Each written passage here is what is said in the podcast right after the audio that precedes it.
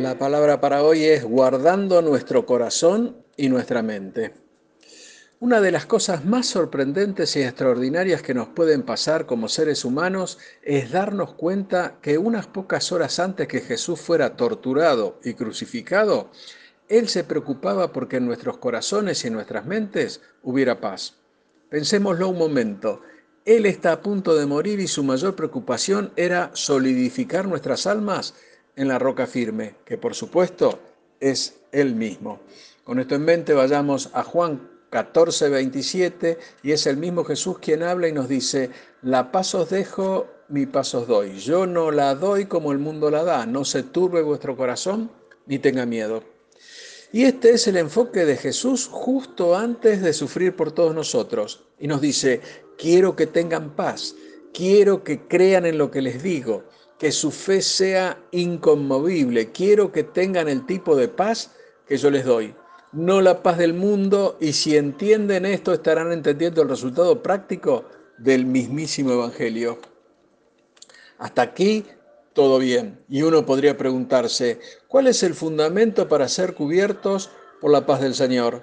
Jesús le dijo esto a los discípulos de ayer, pero también podemos nosotros hoy sentirnos tocados por estas palabras.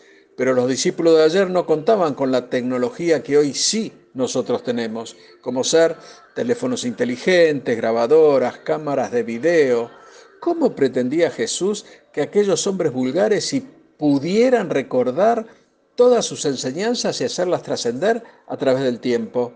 Y la respuesta la encontramos en los versículos 25 y 26 de Juan, que dicen así, os he dicho estas cosas estando con vosotros, mas el consolador, el Espíritu Santo, a quien el Padre enviará en mi nombre, Él os enseñará todas estas cosas y os recordará todo lo que yo les he dicho. En otras palabras, el Espíritu Santo velará para que ustedes recuerden lo que yo quiero que recuerden y les ayudará a comprender para que, cuando lo escriban, puedan hacer comprender estas cosas con suma claridad. En las últimas horas de su vida Jesús tiene en perspectiva nuestro corazón y nuestra mente y quiere que afiancemos este concepto de la paz para nosotros. Él quiere que seamos libres de la ansiedad de la hora. Él además sabe que la única paz que puede darnos el mundo está basada en las buenas circunstancias. Esto es, un buen trabajo, un buen seguro médico, una cuenta corriente abultada, una buena familia y algún etcétera más. Pero Jesús dice, mi paz no es como el mundo la da. Y esto quiere decir que su paz no está basada en las buenas circunstancias y que la misma, la paz, nos es dada y sostenida a pesar de que podamos tener malas circunstancias. El mismo Jesús nos dice en Juan 16:33, estas cosas os he hablado para que en mí tengáis paz. En el mundo tenéis tribulación, pero confiad, yo he vencido al mundo. Hermano, Pensémoslo de otro modo. Tu paz y mi paz no tendrán sentido para este mundo. Pablo lo dice de esta forma en Filipenses 4:7, la paz de Dios que sobrepasa todo entendimiento. Y esto es así porque el entendimiento humano no puede producir esta paz o aferrarse a ella, simplemente porque es la paz de Dios y el razonamiento humano no puede entenderla ya que no es una paz humana. Y uno puede decir, todo esto de la paz está muy bueno, pero ¿cómo hacemos para guardar nuestros corazones y nuestras mentes dentro de esta paz? Y es el apóstol Pablo quien nos hace pensar que nuestros corazones y nuestras mentes son un campo de batalla. Y este es el lugar en donde fuerzas opuestas chocan y tratan de conquistarnos.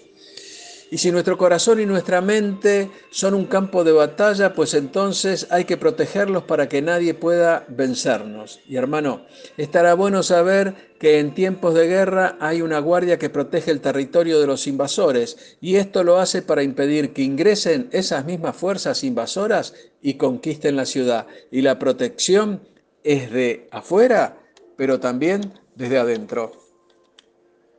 Y cuando le damos a Dios en agradecimiento nuestras peticiones y nuestras ansiedades, te aseguro, hermano, que estamos poniendo una guardia dentro nuestro. Y esa guardia se llama la paz de Dios, que ahuyenta las fuerzas destructivas mientras protege el conocimiento de su verdad.